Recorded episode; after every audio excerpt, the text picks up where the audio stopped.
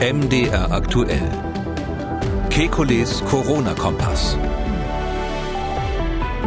Dienstag, 2. März 2021. Morgen beraten Kanzlerin und Ministerpräsidenten über eine Lockerungsstrategie.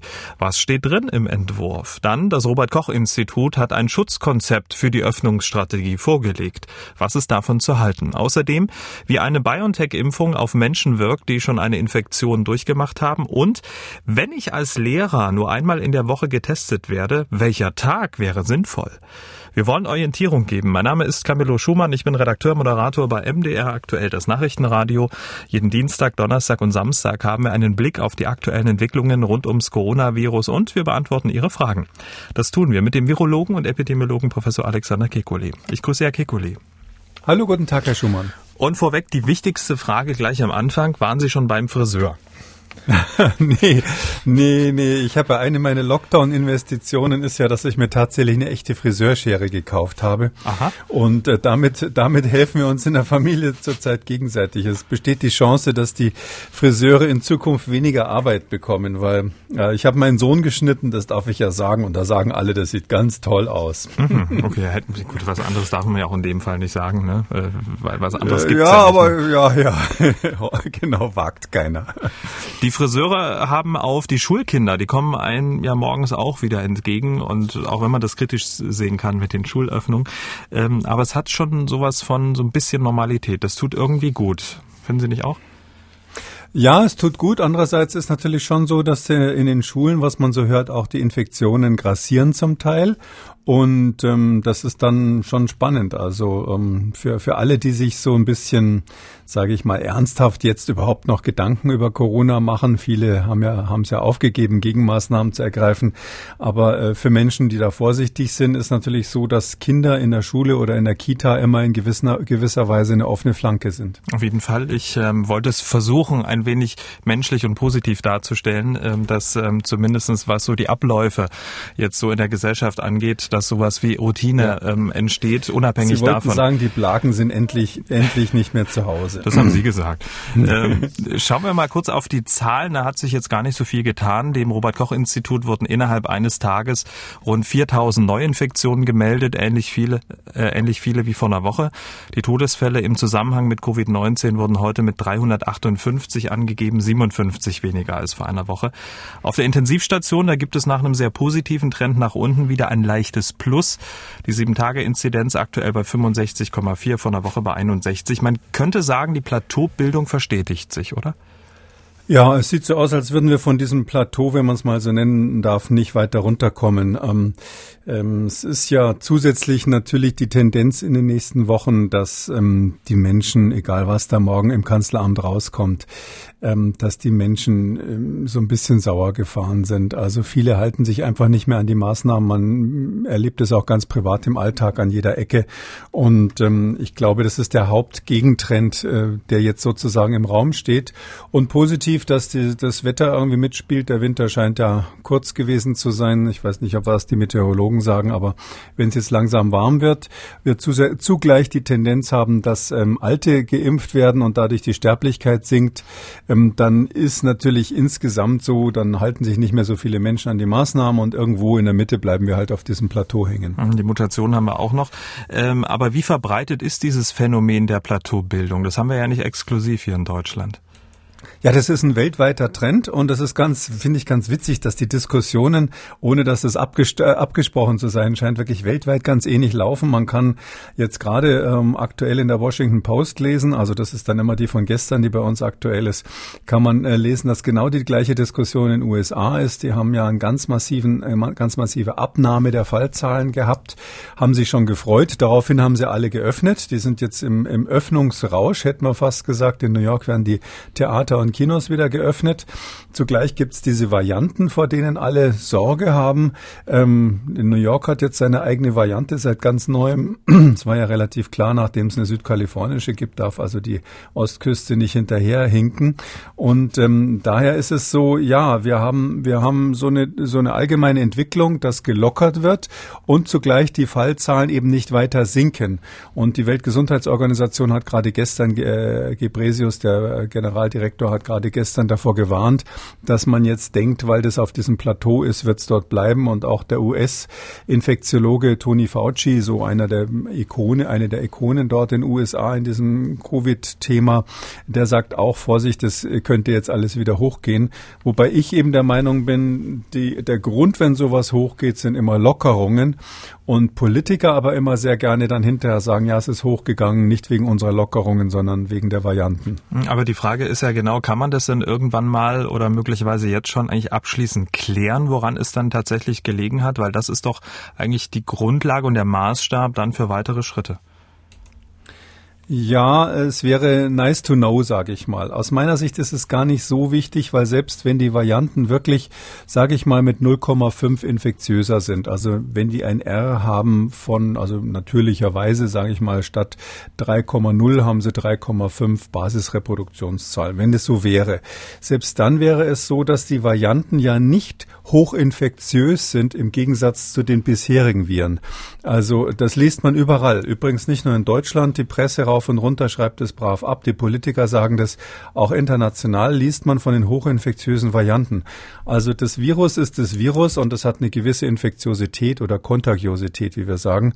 Und die, die, wenn die Kontagiosität geringfügig steigt, also 0,5 ist geringfügig, dann heißt es, dass man natürlich ähm, die, diese Variante wird sich dann durchsetzen gegen die anderen. Das ist völlig klar.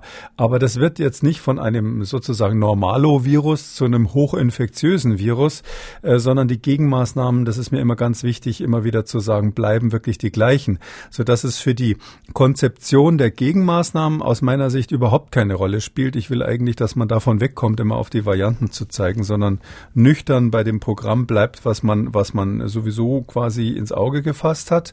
Äh, und ähm, äh, man kann, um die Frage zu beantworten, nein, man kann bisher aus den Daten nicht rauslesen, sauber rauslesen, welchen Anteil die Varianten haben, aber es gibt nirgendwo einen Anstieg der Varianten, wenn die Gegenmaßnahmen eingehalten wurden. Und es ist immer so gewesen, dass die Varianten, am besten haben wir das bei B117 aus England beobachtet, die wurden ganz genau mit den gleichen Gegenmaßnahmen wieder eingefangen, wie man es vorher auch gemacht hat. Zum Beispiel in Irland ist die Zahl der Infektionen deutlich runtergegangen, nachdem man halt die Pubs alle wieder zugemacht hat. Hm. Und parallel ähm, zur Plateaubildung ähm, in Deutschland nimmt eine ja, Lockerungsdiskussion Fahrt Fahrt auf. Völlig klar auch warum, weil morgen berät die Kanzlerin mit den Länderchefs und Chefinnen über einen konkreten Lockerungsfahrplan. Die 35, die mal so als Zielinzidenzmarke für Lockerungen angegeben wurde, die lässt sich so offenbar gar nicht mehr halten. Sachsen-Anhalts Ministerpräsident Haseloff will auch über einer Inzidenz von über 50 lockern. NRW-Ministerpräsident Armin Laschet sprach sich für kontrollierte Öffnungsschritte ohne Fokussierung auf Inzidenzwerte aus. Herr Kikuli, wir impfen. Die Älteren sind durch Impfung immer mehr geschützt und die Tests kommen jetzt. Können wir uns erlauben, jetzt den Fokus von der Inzidenz komplett wegzunehmen? komplett weg auf keinen Fall. Die Inzidenz ist, wenn man so sagen darf, quasi so die Großwetterlage bei dem ganzen Thema. Aber ähm, Großwetterlage, ähm, um es mal damit zu vergleichen, ähm, heißt natürlich, ja, das Klima in Deutschland geht Richtung Sommer zum Beispiel, nicht? Ähm, das äh, heißt aber nicht, dass es morgen nicht regnen und übermorgen nicht schneien kann an, an, in irgendwelchen Regionen. Und neben der Großwetterlage müssen wir natürlich auch ähm, ganz viele andere Faktoren im Auge haben. Ähm, die Inzidenz alleine ist, ähm, glaube ich, ähm, vor allem bei den Lockerungen ein schlechter, äh, schlechter Berater. Die Inzidenz ist dann gut, wenn sie plötzlich steigt bundesweit oder in einer Region steigt. Dann ist relativ klar, dass man was falsch gemacht hat und dass man nachschärfen muss. Aber wenn die Inzidenz jetzt auf diesem Plateau rumhängt, dann brauchen wir tatsächlich andere Methoden. Okay, und über diese anderen Methoden wollen wir mal sprechen. Das Robert Koch Institut hat ein äh, Schutzkonzept entwickelt, Control Covid. Und dieses Schutzkonzept soll quasi als Grundlage für die Beratung morgen dienen zwischen der Kanzlerin und dem Ministerpräsidenten. Professor Lothar Wieler, Präsident des Robert Koch Instituts, hat letzte Woche auf einer Pressekonferenz ähm, zu diesem Schutzkonzept Folgendes gesagt. Wir hören mal kurz rein. Ja, das RKI ist tatsächlich auch eine Institution, die eigenständig denken kann. dass äh ist so, ja, wir haben. Das ist auch ausdrücklich gewünscht, wenn ja. ich das sagen darf. Äh, also an diesem Konzept haben wir seit März, äh, Entschuldigung, seit, seit, Dezember gearbeitet, weil wir natürlich Daten brauchten. Also ähm, es, das Konzept versucht ja die aktuelle Literatur mit einzubeziehen. Es ist ein lebendes Konzept, das auch weiter ausgearbeitet wird. Und wir haben natürlich für uns ist ja wichtig, dass wir halbwegs eine Evidenz haben für das eine oder andere. Es gibt nicht für alles eine Evidenz, aber ähm, für das, was wir Evidenz finden könnten, das haben wir in das Konzept mit eingearbeitet. Gut, jetzt kann man da natürlich schmunzeln und Evidenz, hat Herr Wieler ja selber schon in den Mund genommen, ist genau das Stichwort Evidenz, unumstößliche Tatsache, faktische Gegebenheiten. Und ähm, Sie haben das Papier ja auch gelesen. Ich bin beim ersten Lesen über eine Grafik gestolpert. Und zwar ähm, eine Grafik auf Seite 6, die sogenannte Toolbox zum Stufenkonzept. Da werden so Bereiche definiert und auch ihr Infektionsrisiko, ihren direkten Einfluss zum Beispiel an schweren Verläufen und ihren Anteil an sogenannten Nicht-Covid-Effekten, zum Beispiel soziale, psychologische oder ökonomische Effekte Effekte. Und dort steht zum Beispiel für Hotels und Einzelhandel fast überall niedrig, grün. Also so gut wie gar keine Gefahr. Aber seit Monaten sind Hotels und Geschäfte geschlossen. Das, ist das nur für mich ein Widerspruch oder auch für Sie? Nee, das ist ganz offensichtlich ein Widerspruch. Man muss sagen, diese Control Covid, jetzt muss man sich die ganzen Ausdrücke merken, dann gibt es noch No Covid, Null Covid, Zero Covid. Also Control Covid, jetzt das, was das Robert Koch Institut nach einem Jahr Pandemie vorgelegt hat, das ähm, ist ähm, äh, kulminiert sozusagen in dieser Toolbox. Also vorher wird alle, werden alle möglichen Settings äh, definiert. Da wird dann so überlegt, in welcher Situation, also Settings, damit meinen die Situationen, in welcher Situation gibt es besonders hohe Gefahr äh, von Infektionen, wann, wann ist die Gefahr, dass ähm, Risikopersonen infiziert werden und so weiter. Und daraus haben sie dann quasi zusammengedampft äh, für die konkrete Anwendung diese Toolbox.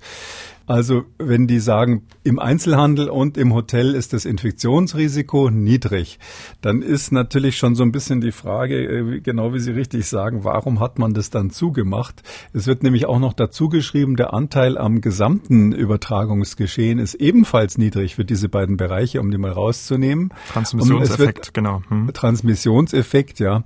Und ähm, dann ist es auch so, dass Sie sagen, ähm, dass aber die ähm, Einschränkungen, das haben Sie nämlich auch in die gleiche Tabelle gepackt, äh, zumindest bei dem Einzelhandel immerhin moderat sind, also auf der dritten Stufe. Die haben so drei Stufen, äh, Rot, Gelb, Grün und äh, die ein, äh, der Nachteil sozusagen, ich würde ja sagen, die sekundären Kollateralschäden sind also gelb, also schon berücksichtigungswert im Einzelhandel. Klar, das ist doch ein Problem, das Ganze. Und ähm, übrigens beim Hotel, ähm, bei den Hotels sagen sie, finde ich auch interessant, dass die äh, Schließungen nur limitierte ähm, äh, Effekte hätten. Da bin ich jetzt nicht so sicher, wenn man die ganze Tourismusbranche sitzt, sieht. Ich meine, okay, vielleicht von, von Berlin aus gesehen, konkret am Sitz des äh, Robert-Koch-Instituts mag es nicht so eine Tourismusströme äh, geben, die da, die da hingehen, hinpilgern. Aber wenn Sie mal andere Regionen Deutschlands irgendwo am Rhein oder an der Nordsee oder unten in Bayern, wo die Berge sind oder Baden-Württemberg, da ist der Tourismus doch ein, doch ein richtiger Faktor und auch die ganzen Geschäftsreisenden sind ein Faktor. Und wenn die dann sagen, die Schließung von Hotels hat praktisch nur limitierte, also grün, minimale Einwirkungen, das ist auf, der, auf dem gleichen Niveau wie die Bars und die Clubs. Ähm, und, und da muss ich sagen, äh, viele Dinge in dieser Toolbox, sage ich mal, sind Fragezeichen und nicht so richtig ausgegoren, sage ich ganz ehrlich. Da ist vieles, wirkt eben gerade nicht so evidenzbasiert. Und die Frage, die man sich insgesamt stellt, ist, aber das hat ja Herr Wieler eigentlich in dem Zitat gerade schon beantwortet, er hat ja einen klassischen freudschen Versprecher drin gehabt. Er hat gesagt, seit März. Und er wollte dann eigentlich erklären, warum das RKI seit März untätig war und sagt, nee, nee, wir können also auch nachdenken. Äh, aber wir brauchten eben erstmal die Fakten. Aber wenn, wenn Sie jetzt seit März nichts vorgelegt haben in dieser Weise und dass das Ergebnis angeblich evidenzbasiert ist, dann muss ich sagen, ist es natürlich etwas, wo die Politiker, glaube ich, nicht viel mit anfangen können. Das schauen die sich an und sagen, was soll ich da, was soll ich damit? Ja, da sind auch so viele Wenn und Abers drinnen und, und dann wird zum Beispiel gesagt, für die Deeskalierung, also wenn man jetzt quasi weggeht von der, von den, von den Maßnahmen, wenn man lockert, dann soll man die Belegung der Intensivstationen als Parameter nehmen. Da würde man ja jetzt sagen, ja gut, dann können wir ja munter lockern. Ähm, und für die Eskalation, also für die, äh, für die neuen Lockdowns oder für strengere Maßnahmen, da soll man diese sieben Tage Inzidenz im jeweiligen Landkreis sich anschauen. Äh, bin ich auch nicht so sicher, ob dieses Festhängen an der Inzidenz in der jetzigen Phase der Pandemie, wo wir es endlich schaffen, die Risikogruppen ein bisschen besser zu schützen, wo wir die Schnelltests haben als weiteres Instrument, wo die Inzidenz da wirklich ähm, sozusagen allwissend ist. Hm. Na ja, gut, es hängt ja nicht nur daran, ähm, aber in der Tat vier Stufen, eine Basisstufe, Inzidenz unter 10, dann zwischen 10 und 35, 35 und 50 und mehr als 50 und neben dieser sieben Tage Inzidenz koppelt ja das RKI die Stufen noch an Anteil der Covid-19-Fälle an der Kapazität der Intensivstation, an die Krankenhausfälle und da wird es interessant, bei über 60-Jährigen und die Möglichkeiten beim Nachverfolgen von Kontaktpersonen. Also es ja. ist ja schon sozusagen ein gewisser, ein, ein, ein, gewisser Besteckkasten, der da geliefert wird und das ist doch ja. eigentlich ganz praktisch.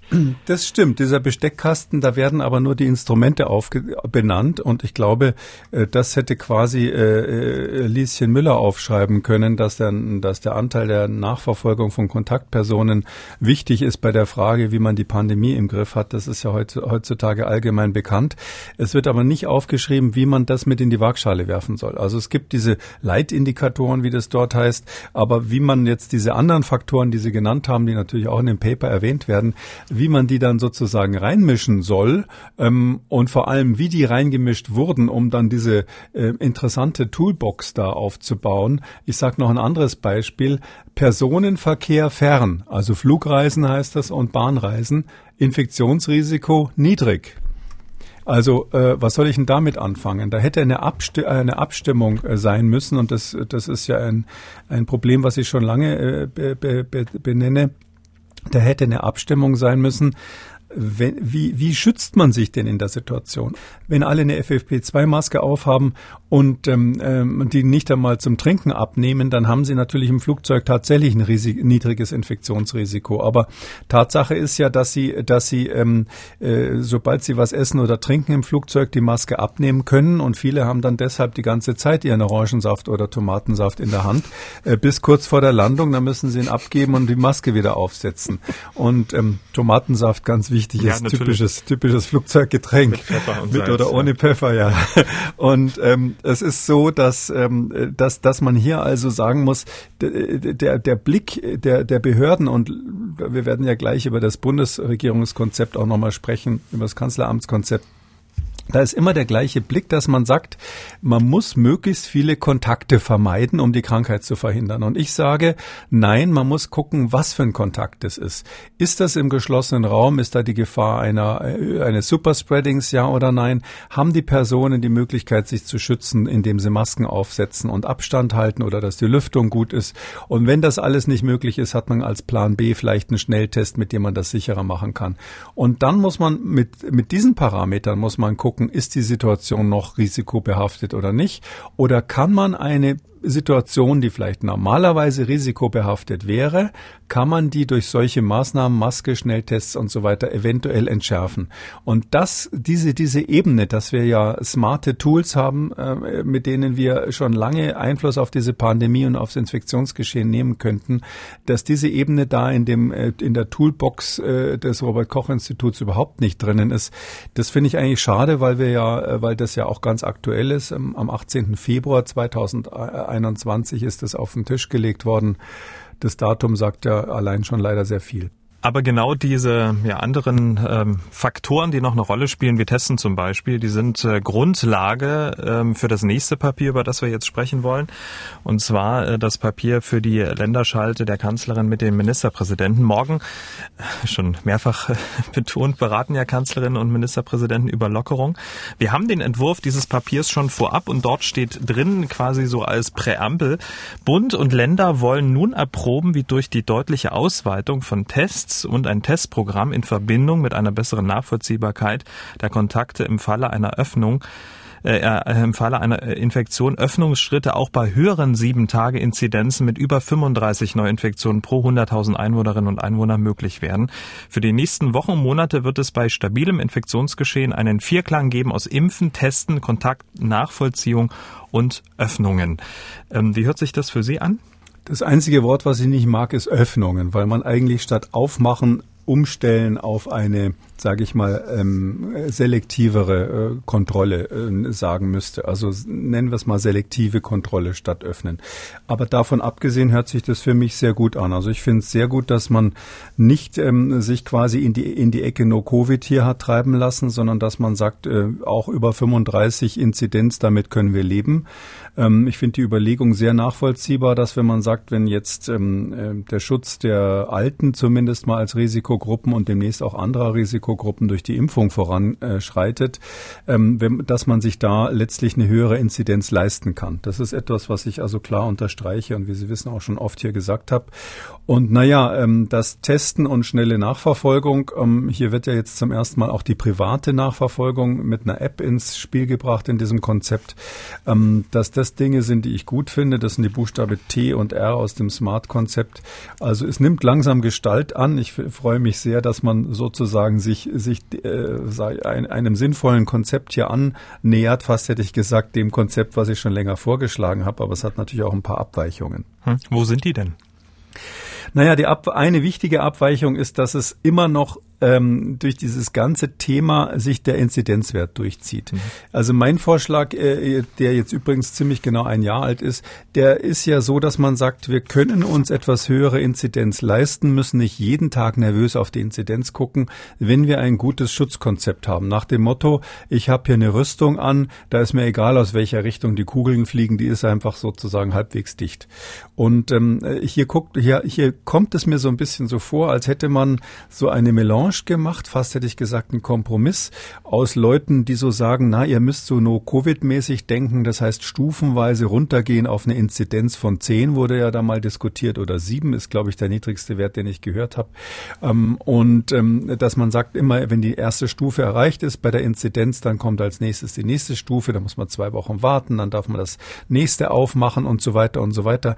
Also dieses Inzidenzstufenkonzept, wo äh, das, das, äh, das hat mehrere Nachteile. Nachteile. Der eine ist, dass wir natürlich in dem Moment, wo wir die äh, Risikogruppen besser geschützt haben, nicht mehr erklären können, warum die Inzidenz von sozusagen ähm, nicht tödlich verlaufenden Erkrankungen dann, warum das noch so eine Riesenrolle spielen soll. Der andere Nachteil ist, äh, auch wenn uns da jetzt der Sommer helfen wird, glaube ich nicht, dass wir schnell von diesem Plateau runterkommen, mhm. ohne drastische Gegenmaßnahmen zu machen. Im Gegenteil, es sind ja Lockerungen mit dabei und deshalb ist ein kleiner Widerspruch in dem ganzen Konzept, wenn man sagt, na ja, also ähm, wir, wir wollen jetzt stufenweise runter. In vier Stufen wird es beschrieben, also vier plus eins. Ähm, und wir gucken uns dann jeweils die Inzidenzen an, wie sie schön brav runtergehen. Aber zugleich wird ja gelockert. Wieso soll die Inzidenz runtergehen, wenn man lockert? Und man muss aber fairerweise dazu sagen, in diesem Entwurf, es ist ja nur ein Entwurf und da ist ähm, die Zahl der Neuinfektionen pro 100 äh, pro Woche und pro 100.000 Einwohner die Inzidenz auch noch geixt. Ne? Ähm, also das ja, ist unklar. Ja, das ist unklar, was welcher Wert da eingetragen wird, aber trotzdem ist klar, es sind vier Stufen mhm. und in und die Stufen hängen davon ab, wie der Inzidenzwert in der Region ist und wahrscheinlich wollen sie das dann morgen ausfeilschen, was da welche Zahl da rein soll. Aber das Grundprinzip, da sich so zum Sklaven der, der fallenden Inzidenz zu machen, ja, weil das heißt ja letztlich, äh, wenn ich jetzt mal an, an eine der letzten Stufen denke, was da so äh, nach dem nach dem vierten Schritt, also erst im fünften Schritt soll nach dem nach dem Konzept, was jetzt vorliegt, Gastronomie, Kultur, Reisen und Hotels aufgemacht werden. Also erst im allerletzten Schritt, da wird auch nichts genauer beschrieben, sondern das läuft unter ferner Liefen. Aber das heißt ja automatisch, da ist dann irgendeine äh, Kellerinzidenz damit verbunden. Ich sag jetzt mal 20 oder sowas.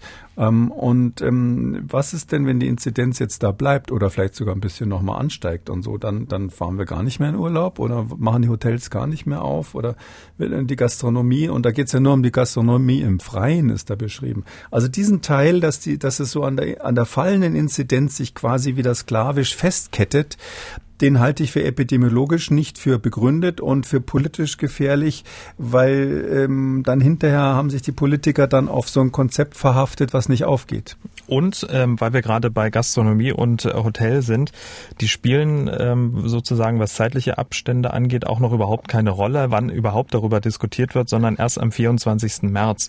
Also wenn sich ähm, die Kanzlerin mit den Regierungschefs und Chefinnen nochmal beraten wird, also erst am 24. März wird überhaupt überhaupt in den Mund genommen, äh, wie dann die Strategie dann tatsächlich für diese auch wichtigen Bereiche aussieht. Ähm, ist das ähm, nachvollziehbar? Steigt da nicht mittlerweile der Druck auf den Kessel? Weil wir haben auf einen Seite das Papier vom RKI, was sagt, alles gut.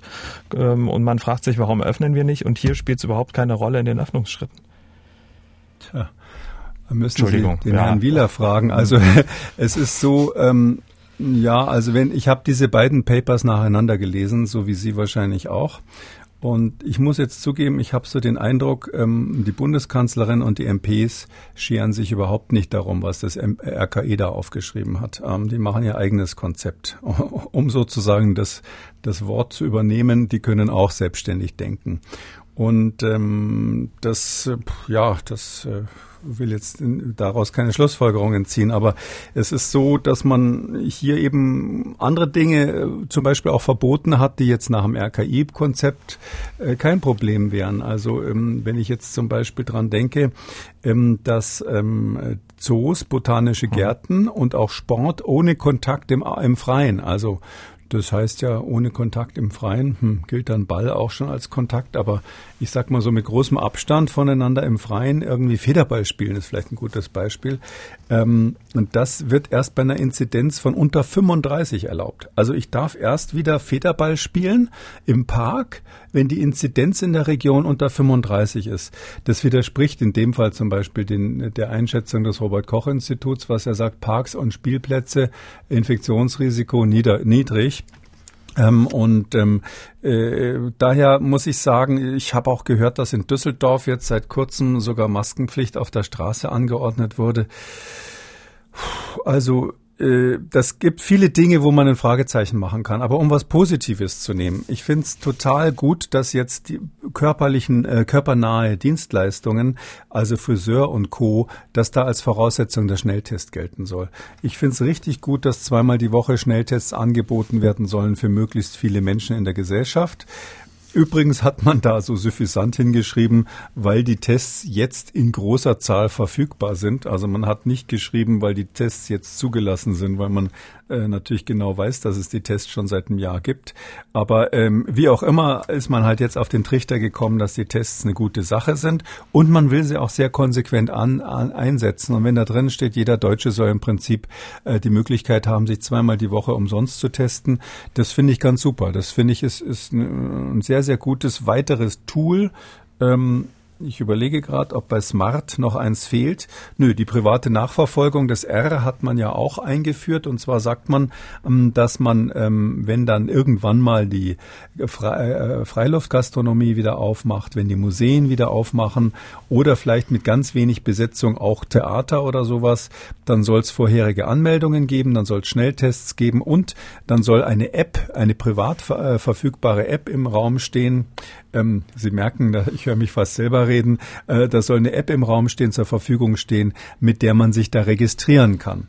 Der einzige Unterschied zu dem Vorschlag, den ich gemacht habe an der Stelle, ist folgender. Ich habe immer gesagt, und diese App ähm, soll wirklich nur privat funktionieren und da sollen die Behörden erstmal außen vor sein, außen vor bleiben. Erstens, um sie zu entlasten, weil ich glaube, dass die Behörden sowieso mit ihrer Nachverfolgung genug zu tun haben. Ähm, manchmal kriegt man die Quarantäneanordnung ja zwei Wochen, nachdem man schon wieder schon wieder ähm, aus der Zeit raus ist.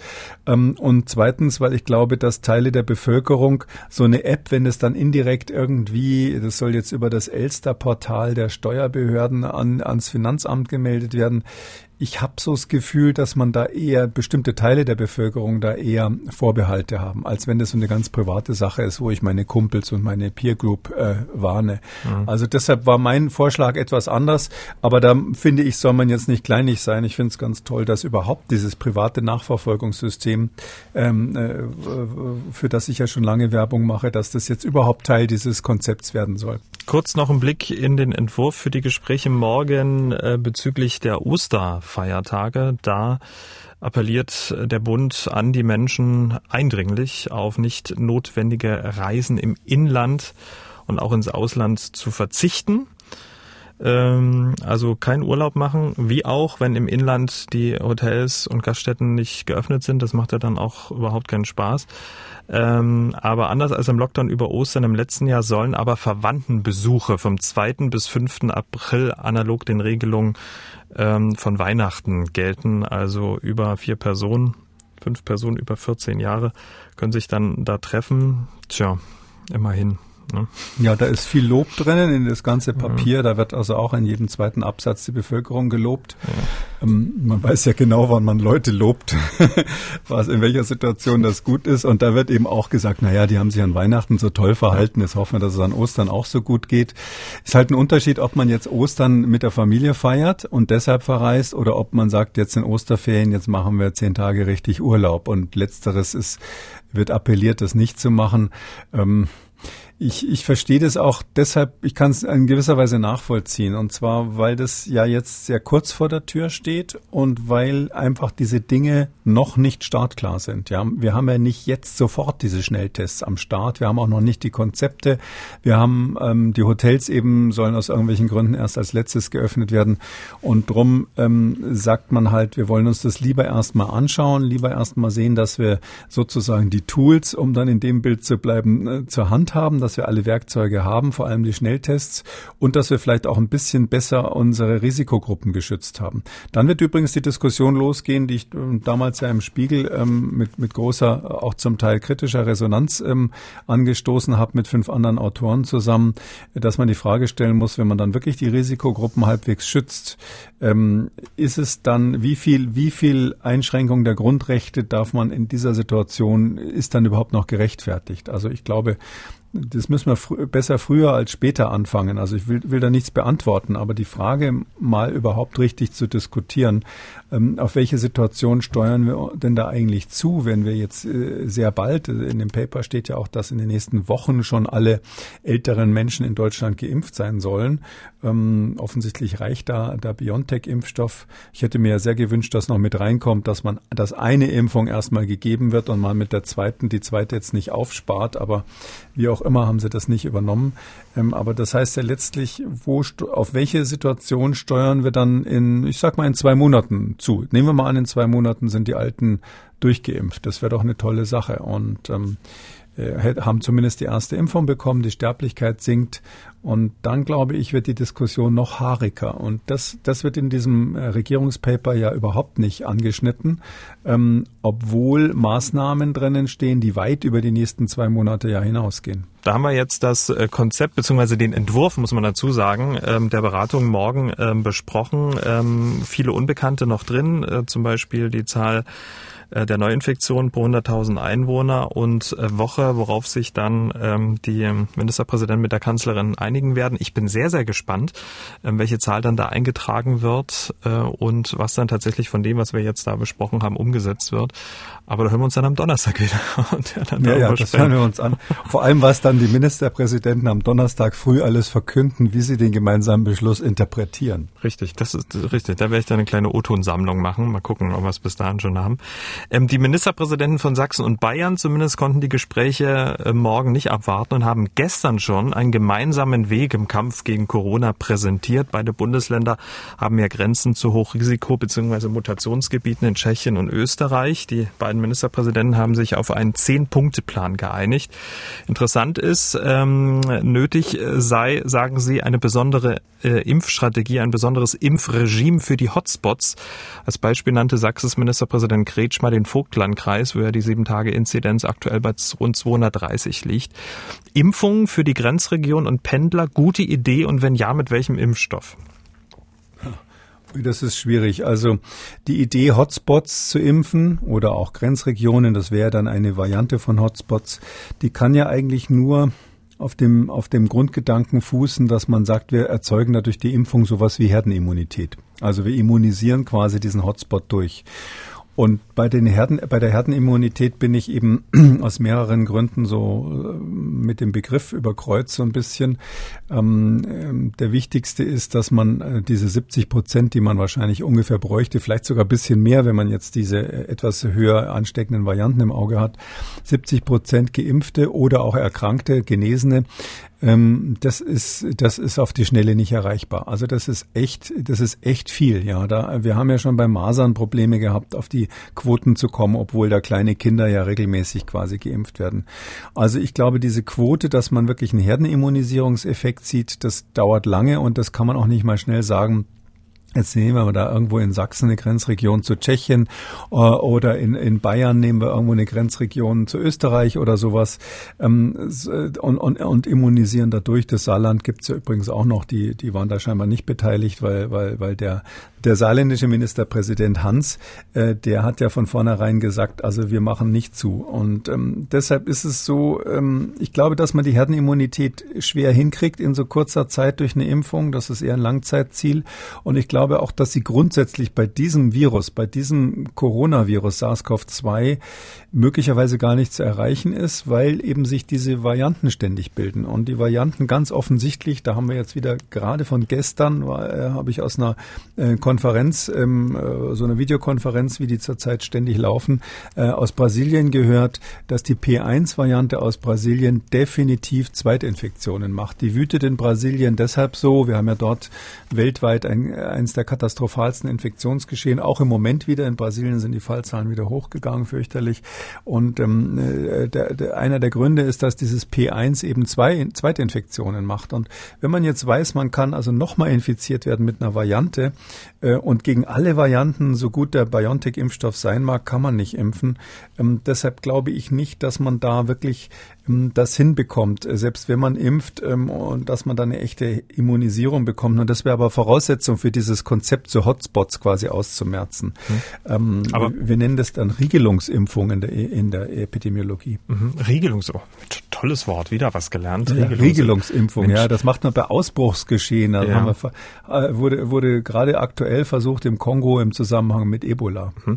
Aber würde es denn nicht reichen? Die Frage ist, ob Söder und Kretschmer jetzt eine Herdenimmunität da am Grenzgebiet Einzugsgebiet äh, im Auge ähm, hatte, vermutlich ja auch nicht, aber würde es nicht reichen, schon die Inzidenz auf die angestrebten, äh, was weiß ich, 35, 50 irgendwie hinzukriegen? Ja, aber sie kriegen ja die Inzidenz nur runter, wenn sie das Ausbruchsgeschehen lokal quasi stoppen. Und ähm, das Ausbruchsgeschehen durch Impfung stoppen heißt dann immer sogenannte Herdenimmunität. Ja, mhm. sie können durch Impfungen Ausbruchsgeschehen eigentlich nur so stoppen. Man kann durch Impfungen ähm, Risikogruppen schützen. Das ist das, was wir jetzt machen. Und das ist auch richtig und äh, das ist ja schon lange Konzept gewesen, ist auch empfohlen worden. In Deutschland stand in alten Pandemieplänen drin. Und die zweite Stufe wäre dann durch Impfungen quasi ähm, äh, die Pandemie zu beenden, wenn ich das mal so sagen darf. Und äh, ich weiß, dass viele meiner Kollegen, das ist ja quasi die Stunde Null gewesen, als, als, als ähm, Virologen erklärt haben, ja, wir müssen so und so viele Leute impfen, dann wird die Pandemie zu Ende sein. Ich bin nicht so sicher wegen dieser Varianten, ob das überhaupt in, dazu kommen wird oder ob wir nicht vielleicht so einen Dauerzustand haben werden. Und das Gleiche gilt natürlich auch in kleinen Regionen. Und deshalb bin ich eigentlich eher dafür, äh, gutes, äh, gute Lösungen zu finden für diese Grenzregionen, die dann auch für die Menschen, die da pendeln, äh, akzeptabel sind äh, und jetzt nicht auf so eine Impfkampagne zu setzen. Was wäre denn so eine Lösung, um vielleicht jetzt nur so einen Tipp zu geben, den beiden Ministerpräsidenten? Ja, also eins, ich glaube, das ist äh, gar nicht gar nicht von mir, sondern die, den, den grundsätzlichen oder der, der Vorschlag ist hier im Podcast schon vor langer Zeit gekommen, aber das hat sich dort, glaube ich, so ein bisschen auch ähm, jetzt äh, umgesetzt. Und zwar äh, werden die ja äh, zweimal die Woche getestet, die Pendler. Das ist so die Idee oder zum Teil heißt es, glaube ich, auch sogar alle drei Tage mit Schnelltests. Sie stehen da zur Verfügung und ähm, meines Erachtens kann man den Grenzverkehr sehr gut beschleunigen, indem man die Pendler, die ständig hin und her fahren, in, indem man denen irgendeine Erleichterung macht, zum Beispiel so ein Kontrollsystem, wie das an der Mautstation in Italien oder in Frankreich ist. Aber kann, auch, kann man auch anders machen. Aber dass man die quasi registriert, dass man sozusagen weiß, das ist ein Pendler, der hat Sonderrechte, der fährt da hin und her und dafür muss er eben äh, zum Beispiel zweimal die Woche äh, getestet werden und muss das auch nachweisen. Und ich glaube schon, dass es in diese Richtung geht, dass diese, diese Dinge sind ja im Prinzip implementiert. Ähm, der, die Frage ist, wann macht man das? Und da gibt es ja letztlich zwei verschiedene Anlässe jetzt in der aktuellen, in der aktuellen Situation. Das eine ist ein Hochinfektionsgebiet, wo also viele Fälle aufgetreten sind. Sowas haben wir in Tschechien. Da sind besonders viele Fälle. Und da ist aus meiner Sicht ganz klar, da braucht man Grenzschutzmaßnahmen im Sinne von virologischem Grenzschutz. Da braucht man sowas zu Tschechien zum Beispiel, weil die Inzidenz dort so hoch ist. Das andere sind die sogenannten Mutationsgebiete. Davon halte ich weniger. Also zum Beispiel wie nach Tirol. Da ist die Inzidenz gar nicht höher als in den benachbarten benachbarten Regionen, aber man hat halt in Tirol vermehrt die südafrikanische Variante gefunden. Ähm, da glaube ich, ähm, ist es äh, vergebene Liebesmühe, jetzt genau diese Variante irgendwie rauszufiltern, indem man an der Grenze da Kontrollen macht. Solange die Inzidenzen links und rechts der Grenze gleich sind oder ähnlich sind mhm. und auch die Gegenmaßnahmen ähnlich sind, würde ich dann nicht wegen der Varianten was machen. Und ganz aktuell haben wir natürlich äh, jetzt, das ist ja jetzt, äh, glaube ich, seit gestern in Kraft, ähm, äh, da äh, Lothringen, also das heißt ja seit neuerdings äh, Departement Moselle. Seit heute? Äh, ähm, ist seit heute in Kraft. Seit heute Sie. Mensch. Und ähm, da haben wir in Lothringen eben die Situation, äh, da ist beides, nicht? Da ist mhm. sowohl die südafrikanische Variante als auch eine Hochinzidenz, was kein Zufall ist, weil äh, die haben dort die Geschäfte alle aufgehabt, die Friseure aufgehabt, die Deutschen sind alle rübergefahren, um sich, um ihre Frage vom Anfang zu beantworten, um sich schön die Haare schneiden zu lassen und einzukaufen und so weiter. Und ich glaube sogar Freil Freiluftgastronomie war auch offen.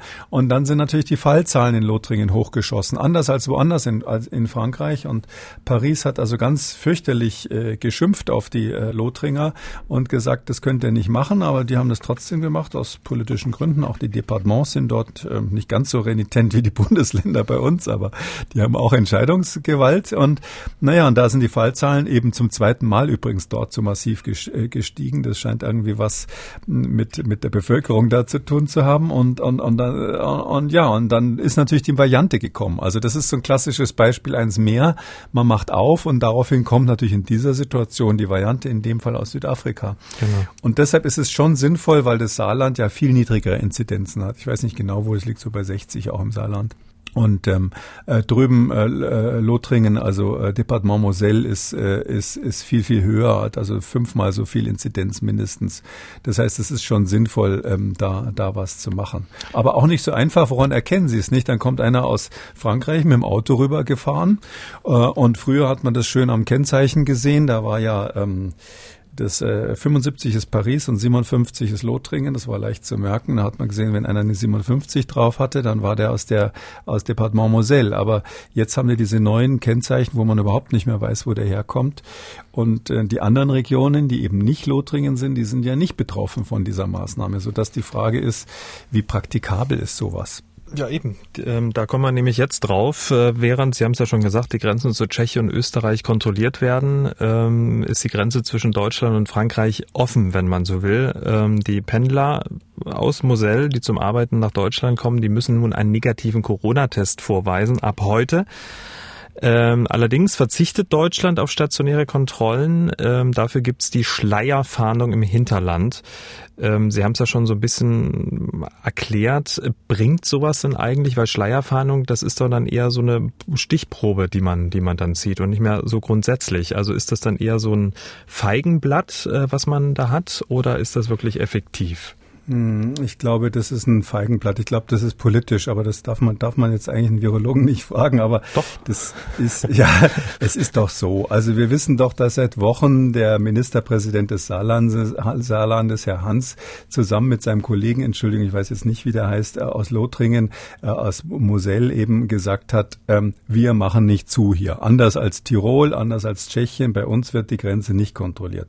Andererseits war es jetzt klar, dass also der Druck zu groß war und jetzt musste man eine Lösung finden, die gesichtswahrend ist.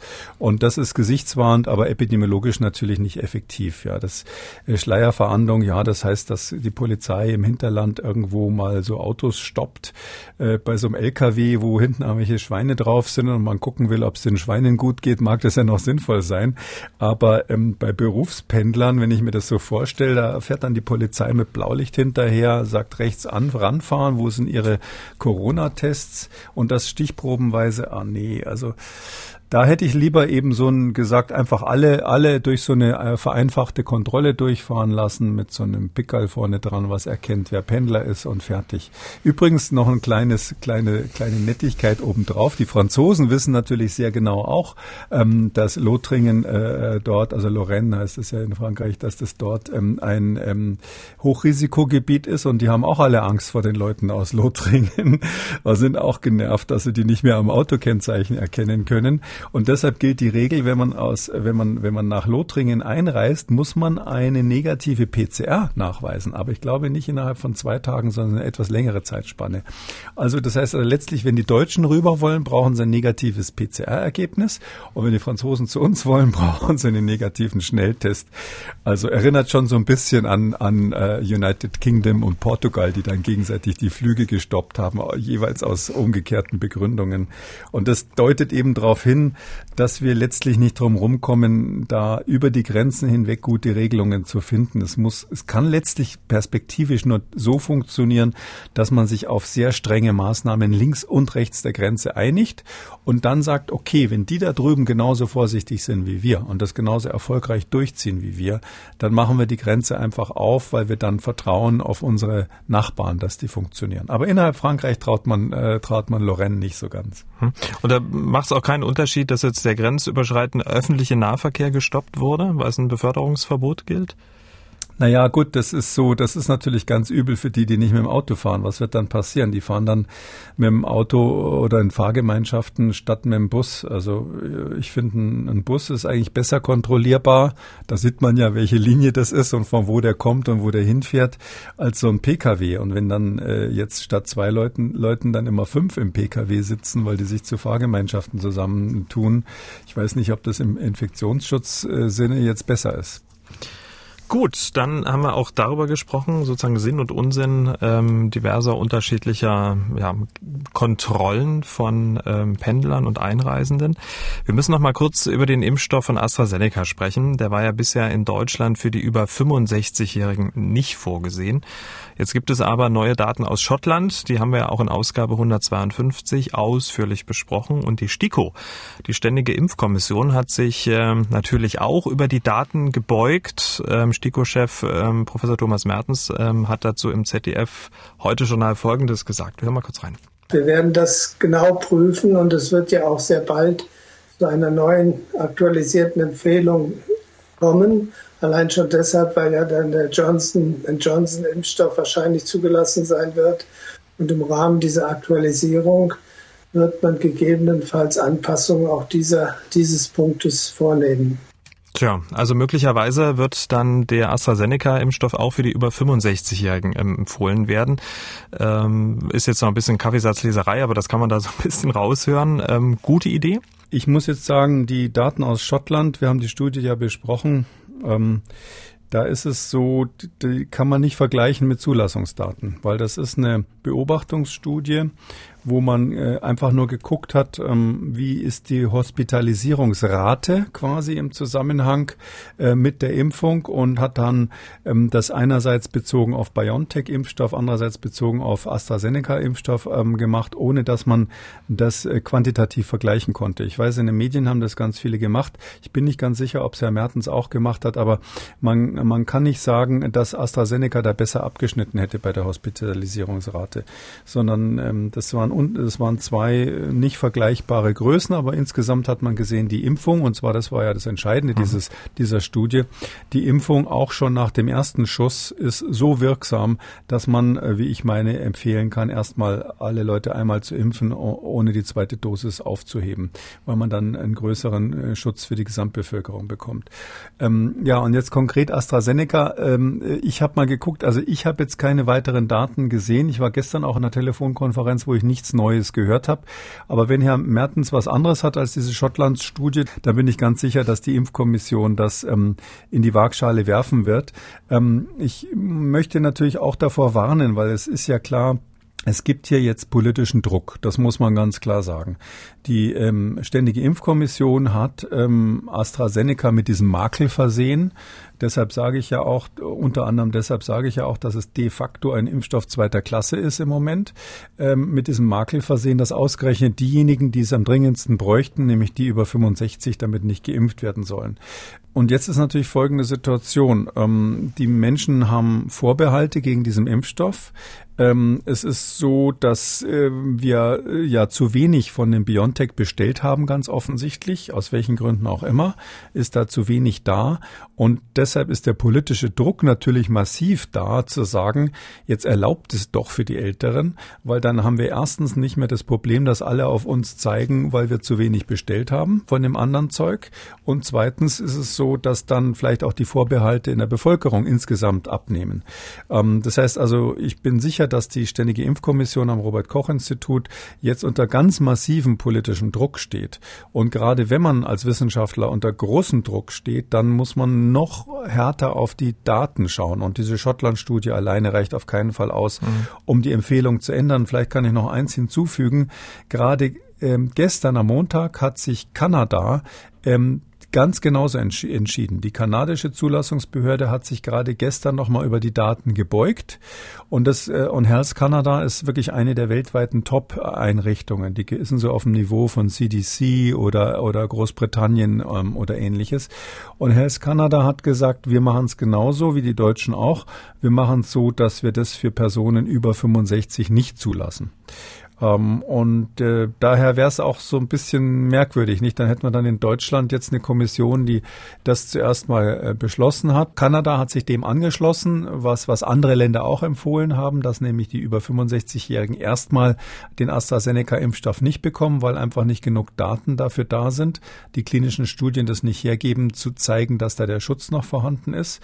Und wir wissen ja auch, dass dieser AstraZeneca-Impfstoff, das ist relativ deutlich aufgrund der klinischen Daten, ähm, zumindest gegen die südafrikanische Variante schlechter wirkt.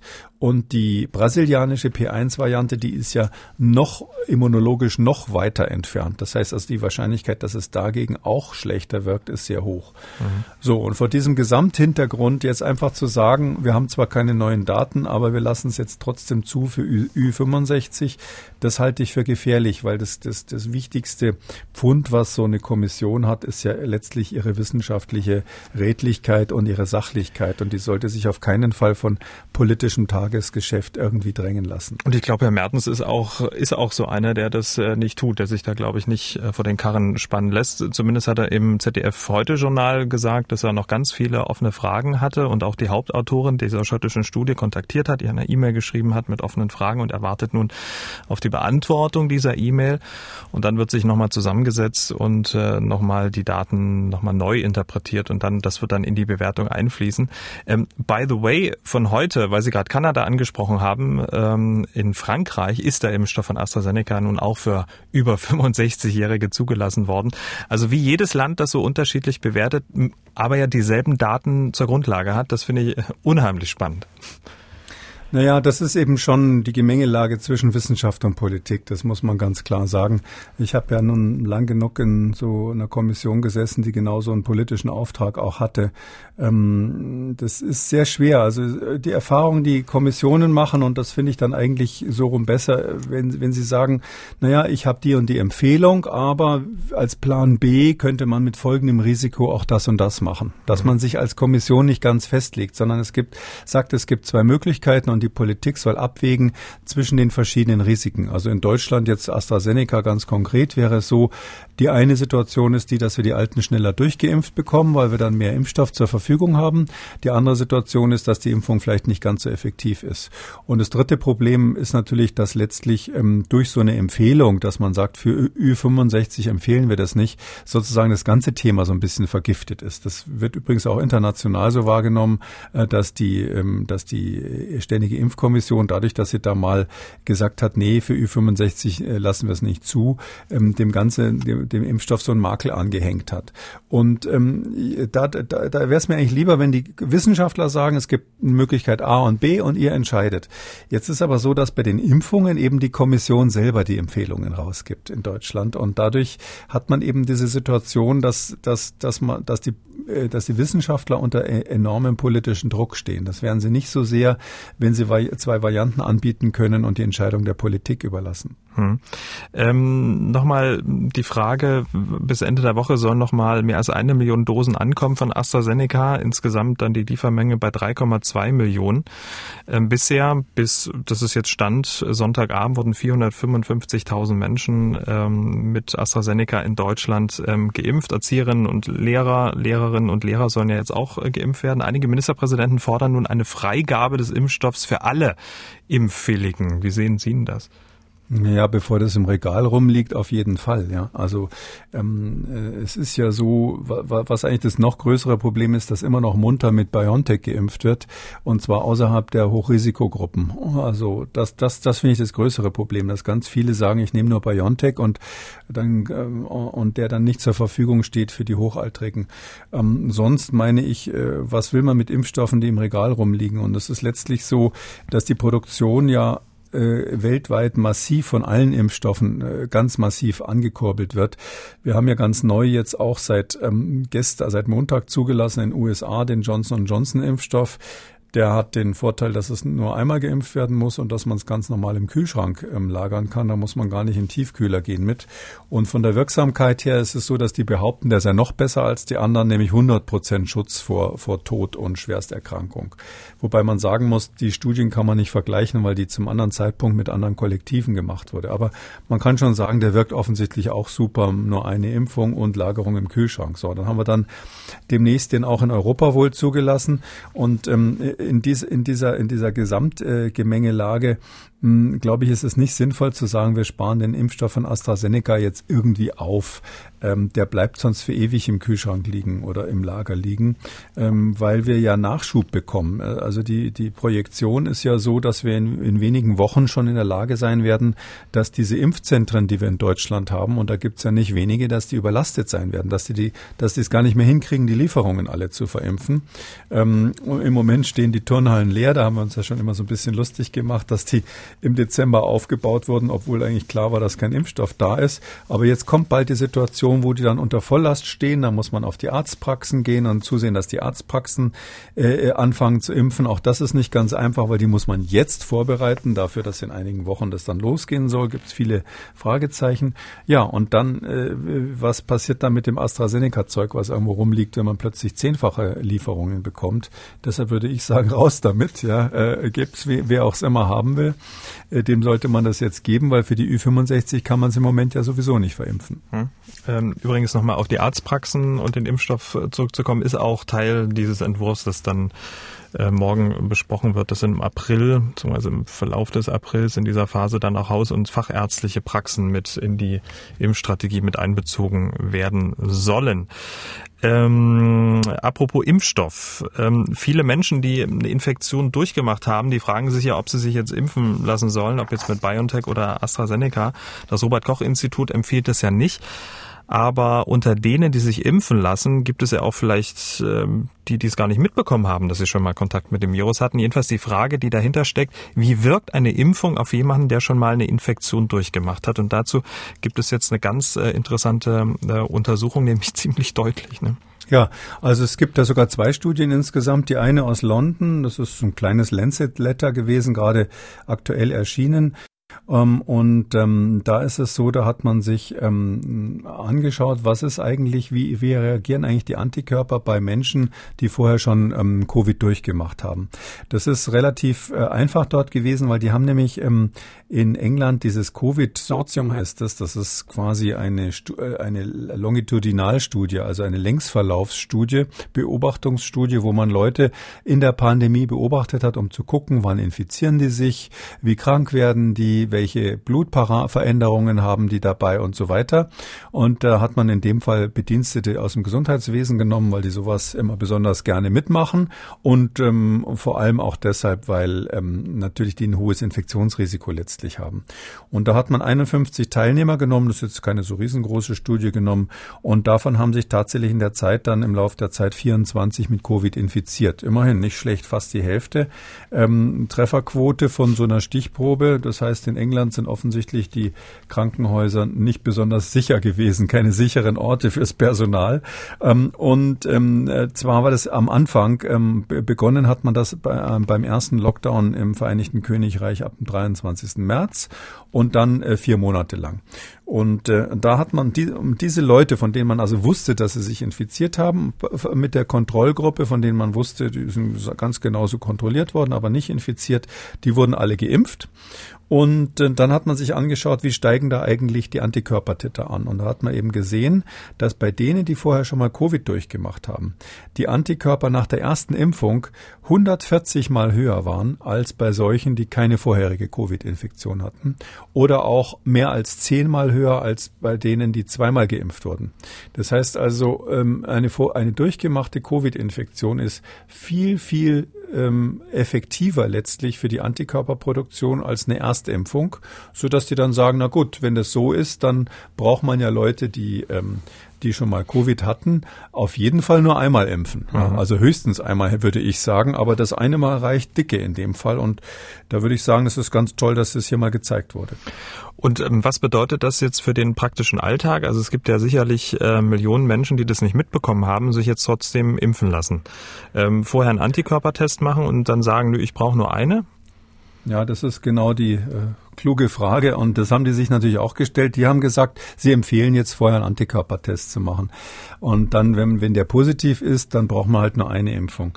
Ich finde, das ist nicht praktikabel. Ja, da müssen Sie Blut abnehmen, da müssen Sie warten, was beim Testergebnis rausgekommen ist. Dann ist es ja so, dass wir wissen, dass die Antikörper bei einigen Menschen nach ein paar Monaten wieder verschwinden. Also es gibt einen Teil, man weiß nicht genau wie viele, vielleicht 20, 30 Prozent, die haben nach vier Monaten nach der Infektion keine nachweisbaren, also mit den Standardtests nachweisbaren IgG-Antikörper mehr.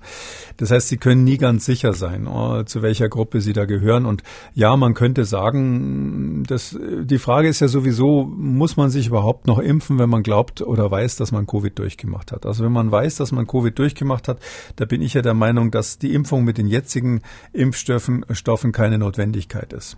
Der einzige Grund, das Robert Koch Institut empfiehlt es ja auch nicht, allerdings mit der Begründung, dass die sagen, erstmal sparen bei dem Impfstoff. Ich kann vielleicht äh, argumentieren, wer sich das überlegen sollte, was dafür sprechen könnte. Das ist folgendes. Sie wissen ja nie, mit welcher Variante sie sich infiziert haben. Also äh, wenn man Covid hatte, die aller, allermeisten Menschen, speziell in Deutschland, wissen ja nicht, welche Variante das war, weil wir das ja alles nicht testen. Unter anderem, weil der Leiter des Referenzlabors in Deutschland ja gesagt hat, so viel testen brauchen wir nicht. Die Engländer haben getestet wie die Wahnsinnigen und da wissen die Leute schon eher mal, wer, wer welche ähm, Variante hatte. Aber wenn sie es nicht wissen, dann könnte es ja sein, dass die Variante, die sie infiziert hat, vielleicht, dass man an Weihnachten krank geworden ist, da gab es ja eine richtige Welle, vielleicht war das ja schon B117 aus England.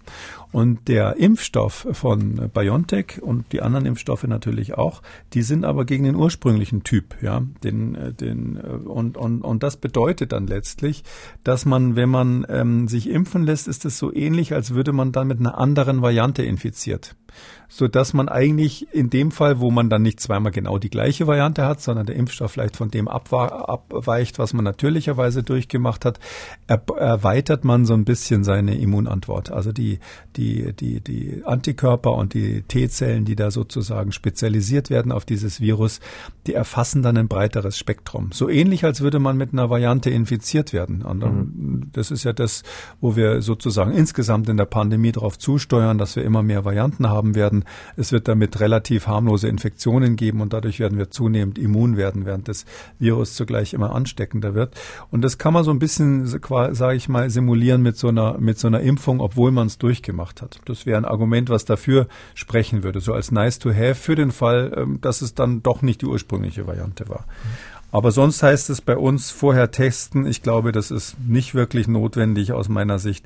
Und was die eben auch sagen ist, wenn man nur einmal impft, ist der Vorteil, dass man, wir wissen ja, dass die Reaktogenität, also diese, Reakt, diese Impfreaktionen, Schwellung, Rötung, Schmerzen, allgemeinen Probleme, dass die bei der zweiten Impfung oft stärker ist.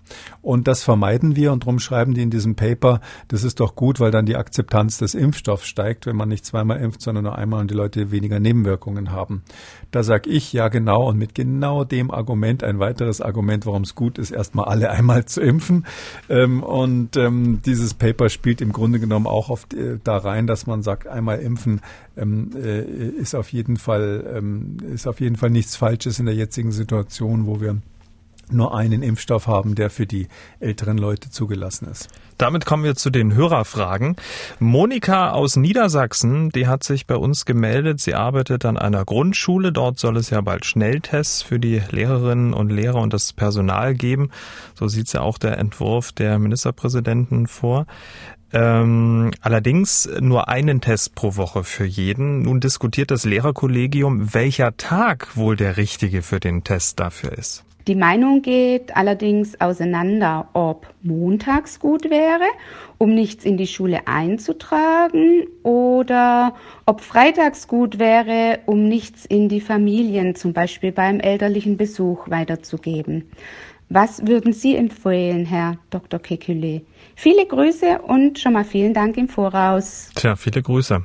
Tja, wenn, wenn Politik auf Wirklichkeit trifft, ne? Ja, also in der Lage klar den Montag, weil das ja eine, das ist ja eine ähm, Untersuchung, die dem Schutz der Schulsituation dient. Und ähm, das macht man am besten, indem man montags testet. Man muss dann sagen, schon am Mittwoch ist es dann mit Fragezeichen, ob das Testergebnis noch wirklich gültig ist. Und zugegeben, wenn man dann am Sonntag die Oma besucht, muss man sich eigentlich vorher nochmal testen lassen. Ähm, die gute Nachricht ist ja, wenn irgendwas von dem Papier, was wir vorhin äh, besprochen haben, dann tatsächlich umgesetzt wird ähm, dann wird es ja so sein, dass äh, jeder Bürger zwei Tests zur Verfügung bestell, gestellt bekommt pro Woche. Dann wird es so sein, dass zusätzlich die Kitas ähm, und die Schulen durch regelmäßige Tests, da steht auch drin, zwei Tests pro Woche mindestens abgesichert werden. Und dann wird, wenn, wenn, wenn das jetzt alles nicht nur Fantasie ist, sondern das tatsächlich Fakt wird, dann wird man die Möglichkeit haben, sich zweimal in der Woche zu testen für die Sicherheit der äh, Situation in der Schule oder in der Kita Plus, wenn man privat dann eine Situation hat an Ostern oder ähnliches, wo man dann verschiedene Generationen trifft, sofern die noch nicht geimpft sind, kann man dann die zusätzliche Sicherheit damit einziehen. Also ich bin da insgesamt ganz optimistisch, dass wir jetzt, und dann wird es auch noch wärmer im Sommer, dass wir eigentlich auf einem guten Weg sind. Ja, damit sind wir am Ende, Herr Kekulé. Und ich habe eine positive Nachricht zum Schluss gefunden. Die ist mir heute beim, ähm, beim Studieren des täglichen Lageberichts zur Lage der Nation des Robert-Koch-Instituts aufgefallen. Und zwar die Sieben-Tage-Inzidenz bei den alten Menschen. Die entwickelt sich wirklich sehr, sehr gut. Bei den über 80-Jährigen liegt sie, stand heute bei 66. Vor drei Wochen waren es noch 132. Also die Sieben-Tage-Inzidenz bei den über 80-Jährigen wurde in den vergangenen drei Wochen halbiert. Das ist doch was, oder? Das ist super, das liegt an der ersten Impfung und es geht in diese Richtung weiter. Also wie gesagt, ich finde, wir sind jetzt auf einem ganz guten Weg. Also ähm, das, äh, ich würde mal wirklich empfehlen, diese Panik vor den Varianten, die da immer geschürt wird. Ähm, wir müssen konsequent weitermachen. Wir dürfen uns jetzt nicht locker machen. Und jetzt wird es langsam wärmer. Und wenn wir jetzt nicht plötzlich irgendwie in so eine äh, Covid, was ist das, äh, Haltung verfallen, dann werden wir das Richtung Sommer in, in eine ganz gute kontrollierte Lage bringen. Damit sind wir am Ende von Ausgabe 154. Vielen Dank. Wir hören uns dann am Donnerstag wieder. Bis dahin. Bis Donnerstag, Herr Schumann. Sie haben auch eine Frage, dann twittern Sie Ihre Frage unter dem Hashtag FraKekule, schreiben Sie uns eine Mail an mdraktuell-podcast.mdr.de oder rufen Sie uns an, kostet ja nichts. 0800 322 00. Kekules Corona-Kompass als ausführlicher Podcast auf mdraktuell.de, in der ARD-Audiothek, bei YouTube und überall, wo es Podcasts gibt. Und alle wichtigen Links zur Sendung, alle besprochenen Papiere unter jeder Folge auf mdraktuell.de. MDR aktuell. Kekules Corona-Kompass.